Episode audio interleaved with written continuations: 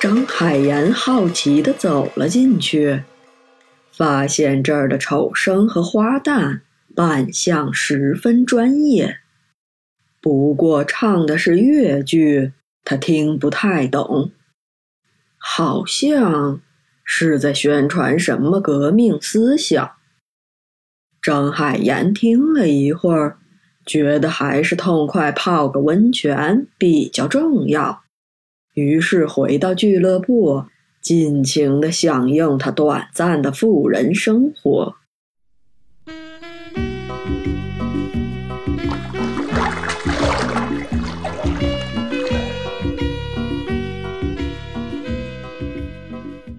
直到后来土路变得颠簸，张海岩才意识到为什么马德寻决定在怡宝住上两天。在接下来前往雨林的北上之路，再也没有了大城市。在路过贝兰干村子的时候，他们只能借宿在寺庙里。寺里的僧人见到难惹这个可怜的孩子，彻夜为他诵经。张海岩有时有点羡慕这些有着明确信仰的人，他们可以为了自己的信仰献出宝贵的生命，就像前几天遇到的那些同盟会的人。同样被某些地方势力打压，却依然用自己的方式宣扬他们的革命思想。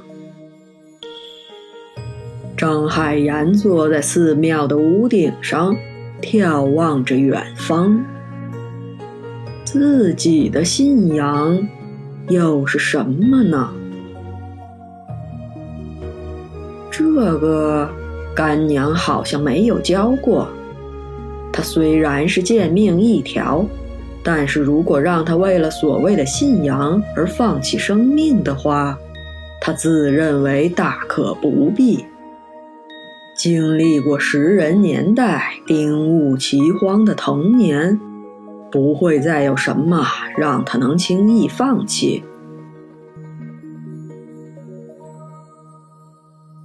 你在看江头庙吗？马德寻的声音打断了张海岩的思绪，他走过来，坐在他身边，指着前方一个半人高的小庙：“我来过这里，这个庙里供养着一种动物制作的图腾，是一个降头师放在这里，已经有两百多年了。”黄毛也相信降头。张海岩转头看着他，语言里并没有戏谑。我原本是不信的，阿冰先生，直到遇见你。马德寻忽然严肃起来。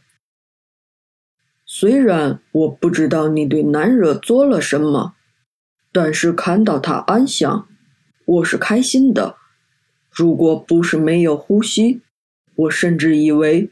你将他复活了？不不不！张海岩心想，自己的这门手艺与降头完全不是一回事。降头是一种流行于东南亚地区的巫术，与蛊毒一脉相承。是一种极具神秘色彩的经验学，只在师徒之间传承。这导致降头师成了一个妖魔化的职业，经常被一些心术不正的人雇佣，投蛊害人。而马来亚当地的警署也会请降头师查一些蹊跷的案件，当然事后。他们要把查案经过编写出合情合理的办案过程，而张海岩的手艺不过是给小女孩涂抹了防腐药水，化了妆容，让她可以在一段时间内看起来只是在沉睡。这尚且在科学范畴之内，当然后面还会有更精彩的事情发生。不过此时的张海岩不打算给这位神父解释。哼，你们才应该是同行，神父先生。张海岩话锋一转：“我可不像你们有什么宗教信仰。”不是这样的，阿宾先生，我从神学院毕业。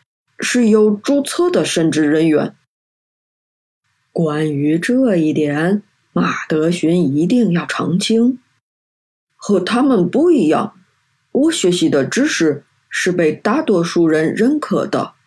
我侍奉上帝，听人忏悔，虽然不像他们那样直接帮人解决问题，但是我们必须是向善的，至少。以前的我是这样。张海岩盯着那个缩小版的小庙，在正统的寺庙旁边，竟然有如此一座降头庙。这个布局甚是微妙。张海岩想着：“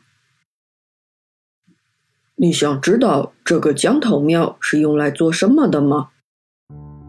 马德勋继续说道：“当地人告诉我，两百年前，这个降头庙后面就是雨林。但是荷兰人来了之后，就开始砍伐树木，把雨林变成了稻田。结果每到雨季，林子里就会冲出许多尸体，带着瘟疫，害死了很多人。”幸好我们英国人及时来到这里，制止了这种愚蠢的行为。当时的降头师就修建了这个庙，来镇压瘟疫。张海岩听着不以为意，虽然当时的他并不知道瘟疫具体是个什么东西，但是降头庙。震慑瘟疫这件事，显然没有什么科学道理。这个庙肯定有什么其他用途。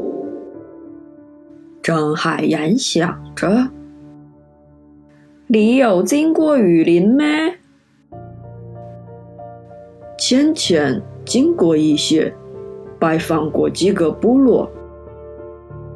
马德勋从怀里掏出一个笔记本，这是之前的一些见闻笔记，希望能帮到你，阿宾先生。张海岩没有急着翻看笔记，而是跳下庙檐，径直向着降头庙走了过去。